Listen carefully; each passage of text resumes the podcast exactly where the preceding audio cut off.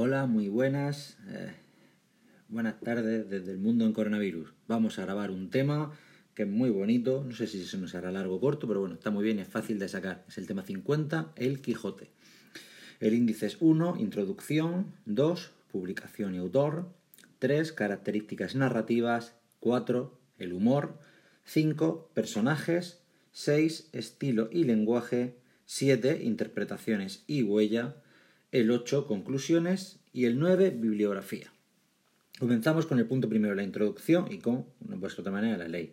Eh, el estudio de las principales obras literarias, de aquellas que más influencia tienen en nuestras letras, es fundamental para el desarrollo de la competencia en comunicación lingüística y la competencia en conciencia y expresiones culturales, objetivos máximos de la asignatura de lengua castellana y literatura, eh, tanto en la ESO como en bachillerato, tal y como establecen los decretos 220-2015 y 221-2015 de 2 de septiembre.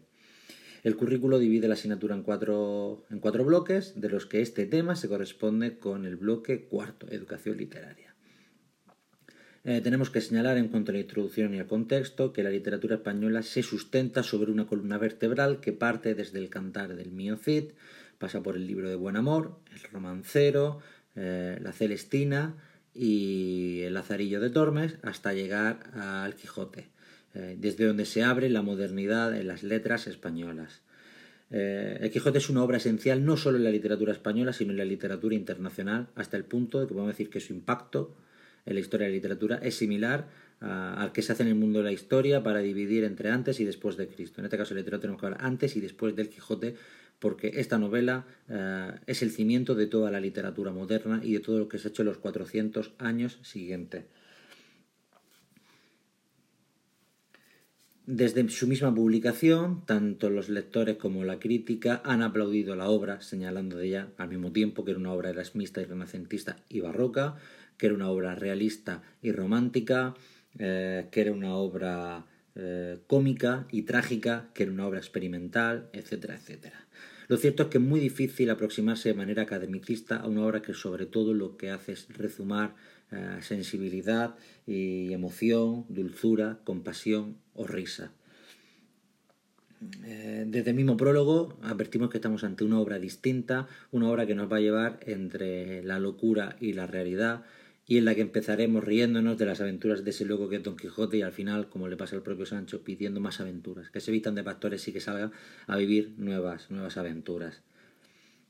Señala Albor que, que el Quijote es sobre todo una parodia de un mundo o de un género literario como es el de la caballería, pero lo cierto es que se convierte en un vehículo para que Cervantes haga uso de toda su maestría en la prosa, de su humor, eh, de su fino sentido crítico, creando una obra inmortal cuya influencia en las letras eh, seguirá vigente durante muchos siglos.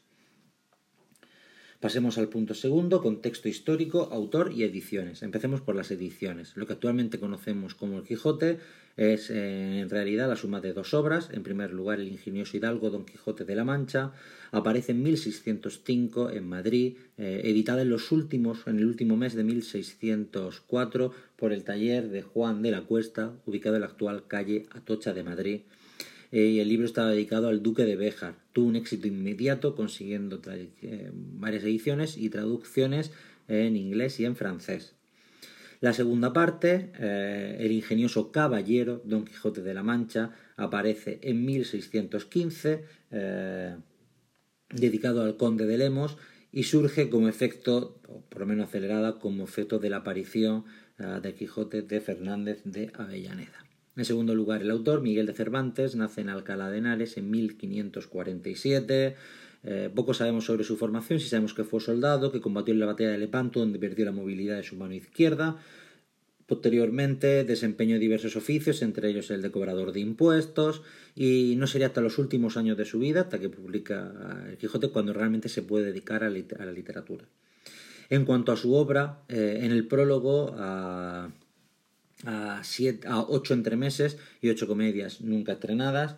El propio Cervantes reconoce que lo que quería era ser dramaturgo, que para ello llevó varias invenciones al mundo de la dramaturgia española, como reducir a, tres actos los cinco anteriores, o sacar los auténticos sentimientos del corazón y demás, pero se vio atropellado por ese monstruo de la naturaleza, como él dice, eh, que era Lope. Él que es dramaturgo y verdad que destacó en los entremeses, pero sin embargo el genio de Lope lo aplastó. Entre su obra en prosa tenemos que destacar la Galatea, todavía de finales del siglo XVI, eh, a partir del éxito del Quijote es cuando le llega la fama literaria, con el Quijote en 1605, con las novelas ejemplares en 1613, la segunda parte de Quijote en 1615 y las aventuras de Persiles y Sigismunda de 1617, obra póstuma y que él decía que iba a ser su mejor obra.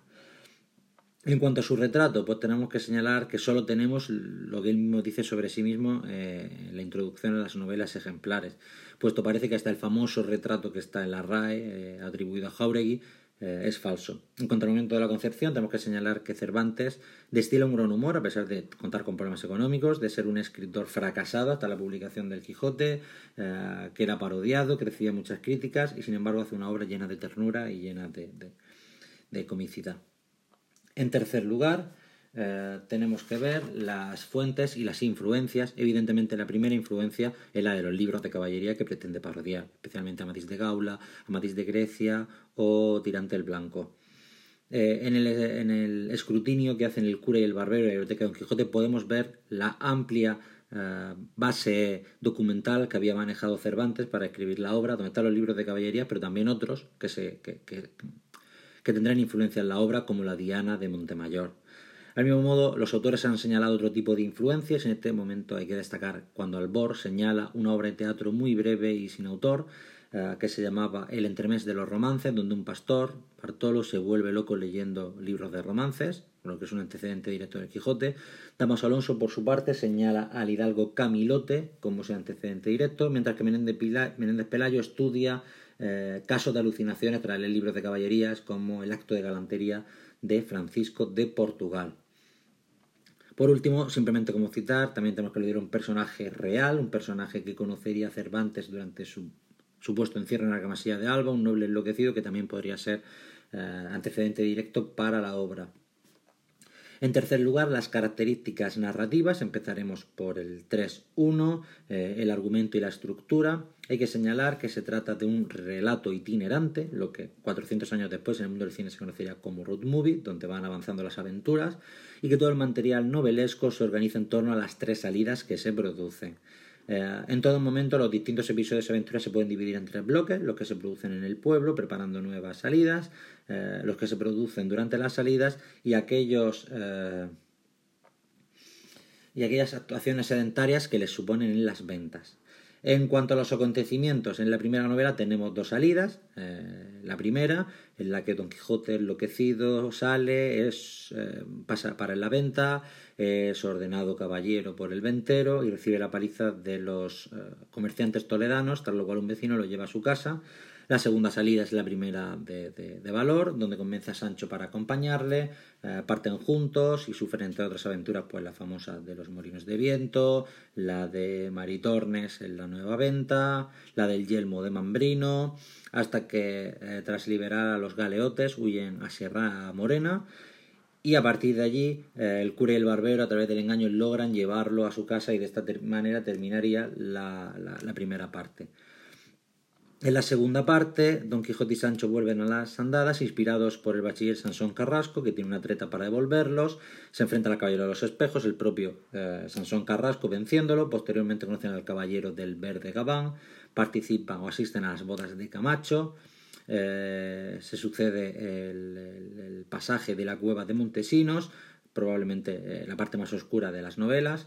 A continuación viajan hacia Zaragoza, pero huyendo de la aventura de Avellaneda van a Barcelona, allí se enfrenta Don Quijote con el Caballero de la Blanca Luna y la derrota le supone volver a casa, con la idea de formar una Arcadia manchega y vestirse ellos de pastores. Al llegar, Don Quijote ha recuperado plenamente la conciencia y acaba muriendo. En cuanto a la estructura externa, tenemos que señalar que la primera parte consta de un prólogo, unos poemas falsos, los 52 capítulos y unos nuevos poemas falsos, mientras que la segunda parte consta de un prólogo y 74 capítulos. Las diferencias entre ambas partes pues son evidentes. Eh, En la primera son más los cuentos que, o las historias insertas que se cuentan con respecto a la segunda. En la primera Don Quijote es un hidalgo, en la segunda lo llaman caballero. Eh, la primera es mucho más rural, la segunda es más urbana y especialmente tenemos que destacar que en la primera las aventuras se suceden por la locura de Don Quijote, mientras que en la segunda eh, suceden a consecuencia de las bromas y las mentiras que pretenden hacer los lectores del libro. Y también que en esta segunda parte Sancho y Don Quijote se separan. En cuanto a la semejanza, pues una misma estructura itinerante, repartida en capítulos y en distintas aventuras. Por otro lado, en cuanto a la estructura interna, tenemos que señalar cuatro tipos de ámbitos novelescos. En primer lugar, los mundos imaginarios, que se imagina Don Quijote. En segundo lugar, los mundos reales, que ven los demás. En tercer lugar, eh, la metaficción, eh, aquellos personajes que han leído la obra y pretenden burlarse de Don Quijote, es decir, ficción dentro de la ficción, y en cuarto lugar los mundos transformados, los gigantes que ve Don Quijote, que son molinos, etcétera, etcétera. En segundo lugar hablaremos de los narradores. La obra comienza con un narrador, en palabras de Genet, o siguiendo la teoría de Genet, heterodiegético y que casi podríamos decir que es omnisciente si no fuera eh, por esas imprecisiones que señala Borges, como por ejemplo el apellido de Don Quijote, entre Quesada, Quejada, Quijada, el nombre de la mujer de Sancho Panza, eh, Teresa Panza, Teresa, Teresa Gutiérrez, Mari Gutiérrez, Teresa Cascajo, etcétera, etcétera, y también las imprecisiones a la hora de señalar el lugar y el tiempo. Sin embargo, a partir del episodio de la batalla con el vizcaíno, esto cambia. Cervantes deja de ser el autor y se convierte en un traductor, con la ayuda del, del morisco aljamiado, de la obra de Cide Amete Benengeli. Esto permitirá usar todos los recursos que Cervantes puede utilizar para hacer la parodia, eh, hablando de la traducción, hablando de los problemas que tiene o de los fallos que comete Cideamente Benengeli. La genialidad llega todavía más en la segunda obra. Nada más empezar, Sancho eh, critica acidamente Benengeli, incluso justifica los fallos que había tenido el autor, como la desaparición y posterior aparición de su Rucio, entre otros aspectos. A lo largo de esta segunda parte son muchas las críticas que se hace acidamente Benengeli por parte de los propios eh, personaje, lo cual es una genialidad narrativa por parte de Cervantes. Siguiendo a Vargas Llosa, diremos que se trata de una novela por lo moderna, por lo innovadora que es. Funciona como unos muñecos rusos y dentro de cada uno de los marcos narrativos hay nuevos marcos narrativos, sucediéndose las distintas voces narrativas, la de Cervantes, la de Cida Mete, pero también la de los personajes, la de los pastores que cuentan la historia de Grisóstomo y Marcela, eh, o incluso otros materiales novelescos como las novelas de, del curioso impertinente. Por tanto, podemos señalar que se trata de un mundo de ficción compuesto por mundo de ficción y donde destaca por primera vez en la historia de la literatura la polifonía.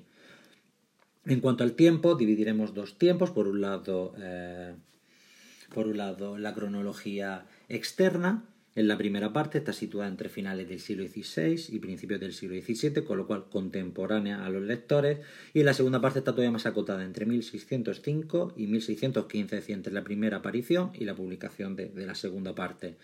Eh, de hecho, sabemos hasta cuándo Cervantes terminó la obra, porque sabemos que en 1614 se publica el Quijote de Avellaneda y cómo incorpora esa trama para que los personajes critiquen la obra de Avellaneda, incluso hagan acciones distintas a las que tenían pensadas. De ahí esa genialidad. En cuanto al tiempo interno, encontramos diversos problemas subcrónicos, eh, por ejemplo, aventuras en las que ellos dicen que han pasado tres días, pero solo ha sido narrado una noche, o imprecisiones como que todas las aventuras sucedan en verano, pero que realmente no alteran a la, ficción. Por último, dentro de este apartado, tras ver, eh, tras ver la estructura y la trama, eh, los narradores y el tiempo, veamos el espacio, y el espacio está determinado de su propio título, La Mancha que la conocemos, eh, la Mancha, tanto las llanuras como los bosques, que conocemos a través de sus... De su flora, de su fauna e incluso de su temperatura, del calor que sufren los personajes. La Mancha es en el siglo XVI y XVII el símbolo de lo rústico frente a la Castilla vieja, que es de lo urbano. De hecho, podemos decir, es, mm, no es casual la elección de La Mancha, porque frente a una Castilla vieja cristiana, aquí tenemos una Castilla nueva, con moriscos y con judíos. Sobre todo se trata de una novela rural, las ciudades eh, son evitadas por Sancho Quijote, evitan Toledo, eh, rodean Zaragoza y cuando llegan a Barcelona no llegan a penetrar. Tienen la oportunidad de Sevilla y rechazan eh, ir a Sevilla, con lo cual podemos decir que se trata de una espacio rural y muy acotado, toda la Mancha y hasta abarcar a Sierra Morena, otro espacio mítico eh, en cuanto a la estructura social.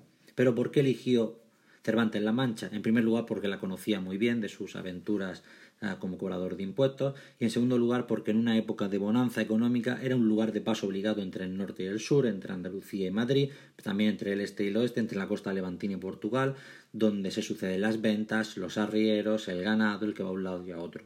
Don Quijote de la Mancha no podría ser posible en un ambiente urbano, porque ese loco sería conocido por todo el mundo, solo podía ser conocido en un ambiente rural.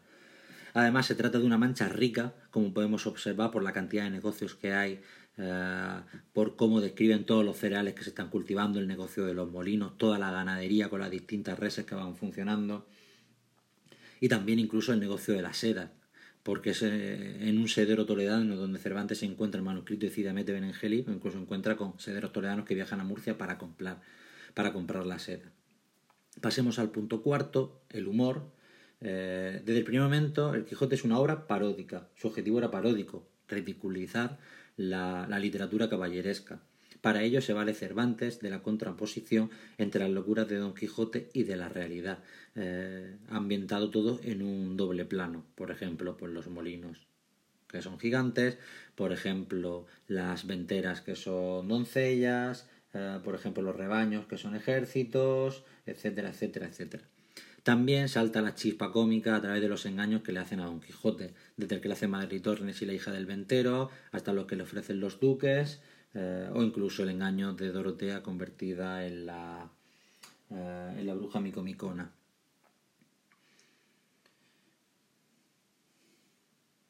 Hay que señalar que dentro del humor hay un capítulo destacado, que es el símbolo de la locura de Don Quijote, que será la vacía del barbero. La vacía era un símbolo de una profesión de locos, como era el barbero, porque se decía por, por, sí, por palabras homófonas, eh, que tenía la mente vacía por utilizar la vacía. Esa vacía en la cabeza de Don Quijote, tan cómica, será el símbolo de su locura.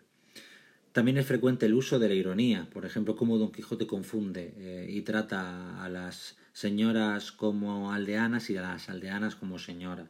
La ironía que nota el propio Sancho cuando sabe que una nueva aventura al final mm, acabará repercutiendo no en la ínsula, prometida, sino en más cardenales en su espalda. Incluso la ironía de Don Quijote decir que se va a volver loco sin ningún tipo de motivo.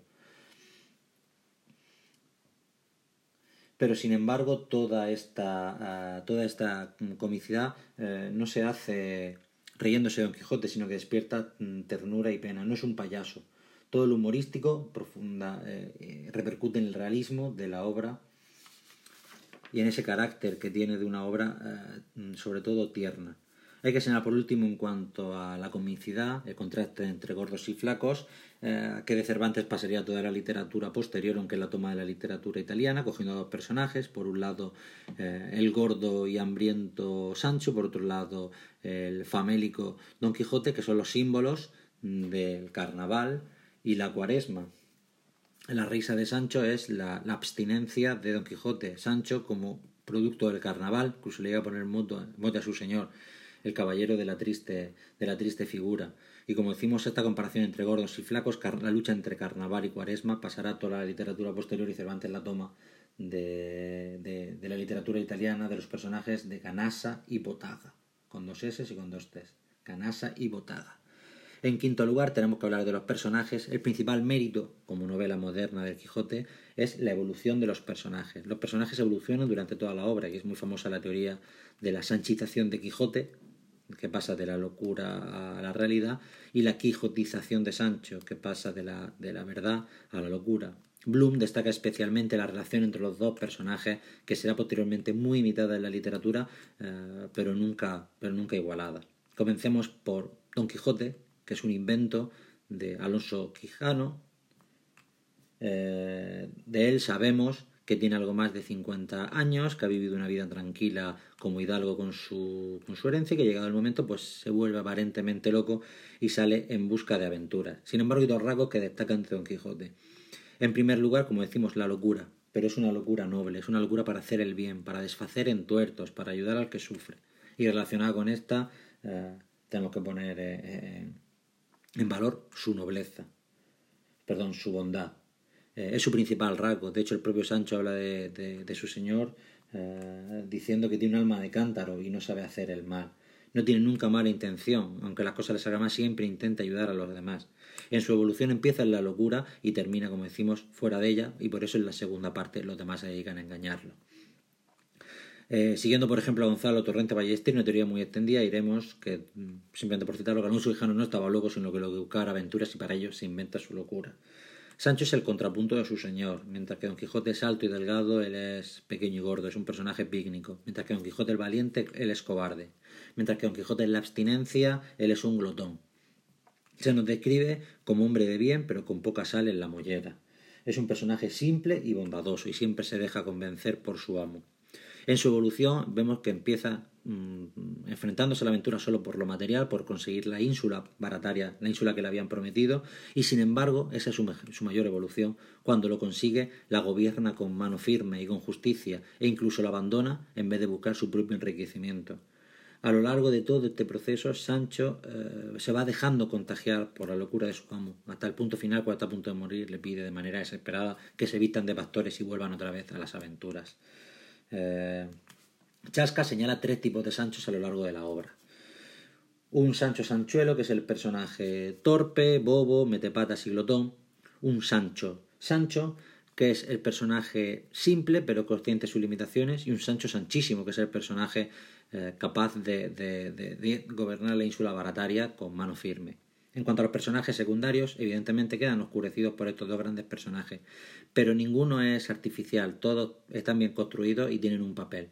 Por un lado están los del mundo familiar, eh, como es Teresa Panza, la sobrina, el ama, el cura y el barbero o el bachiller Sansón Carrasco, y por otro lado los que se cuentan sus aventuras, como Maritornes, como Ginesillo de Pasamonte, como la hija del ventero, eh, los duques que los engañan, eh, quien más Caleotes o, Dorotea. Como decimos, una aristocracia parasitaria también. No son maniqueos, sino que están bien dibujados. Especial importancia tiene Dulcinea, a la que según la teoría de Todorov tendríamos que señalar como un personaje principal. No aparece, pero se habla en todo momento, mueve la trama y, y, de hecho lo conocemos muy bien a través de las descripciones que hacen todos los demás personajes que no son Don Quijote, como cuando afirman que tenía la mejor mano para salar cerdos de toda la mancha. Después de este punto 5 pasemos al 6, el estilo y el lenguaje. Eh, Quijote es una gran novela, pero también es un tratado sobre cómo novelar tenemos que señalar que Cervantes es un prosista que está a la altura eh, de lo que sería equivalente en poesía, que sería la obra de Góngora y Quevedo. Frente a un tono afectado de la novela Caballerías, o frente a un tono que se hacía en otras novelas vulgar, eh, Cervantes encuentra un punto intermedio perfecto para narrar esta obra. Es su principal acierto, encontrar un tono perfecto para su desarrollo. Hemos citado a Quevedo y Góngora, pero mientras que sus recursos muchas veces eran mera decoración, el Cervantes cada vez que encontramos un recurso literario tiene una función, describir al personaje, descubrir un nuevo matiz al, eh, lector.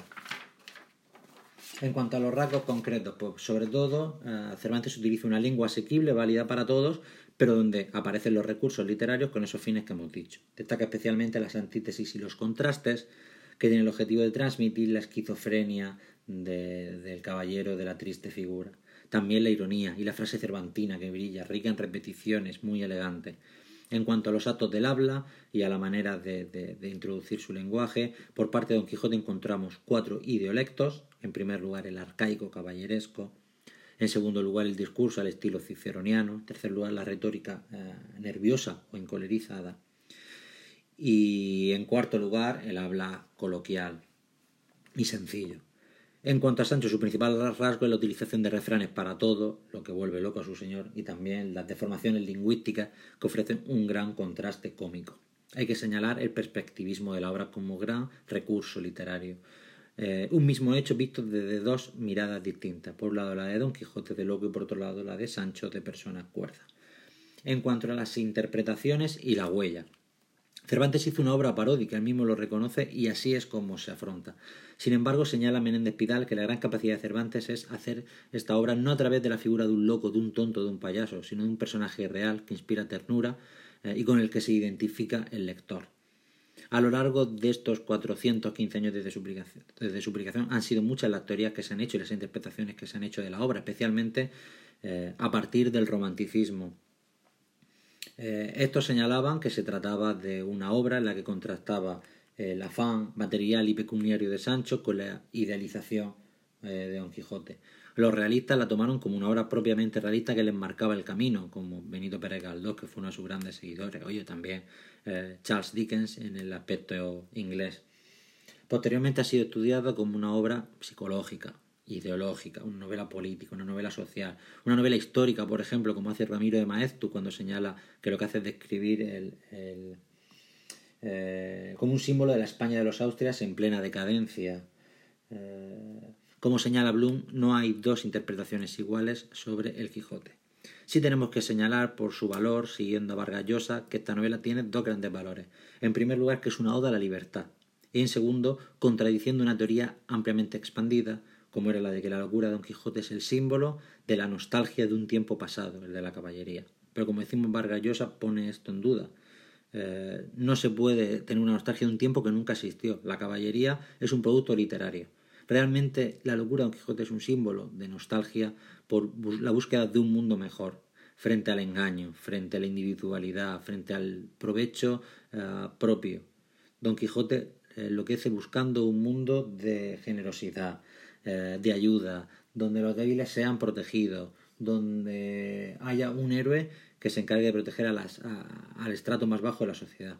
Por lo tanto, Don Quijote no será una obra de una búsqueda unida del pasado, sino de una aspiración del ser humano por construir un mundo mejor.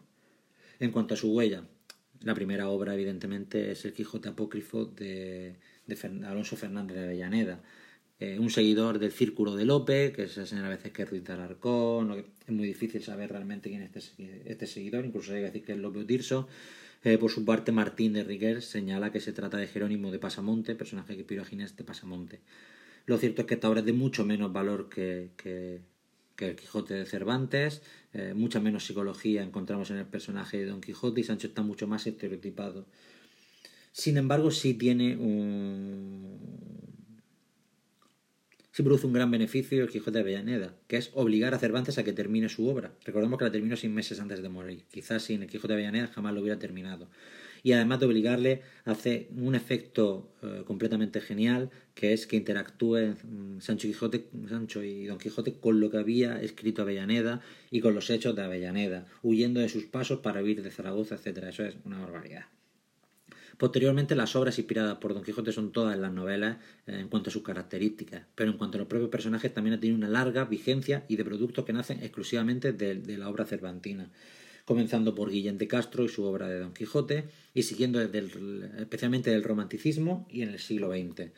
Eh, Charles Dickens, como hemos dicho, era un, seguidor de Cervantes, lo era también Dostoyevsky. Como decimos, en el siglo XX tenemos a Chesterton, tenemos a Thomas Mann, a Zorin, a Ortega y Gasset, a, Unamuno, eh, incluso en tiempos recientes, en el siglo XXI, Andrés Trapiello.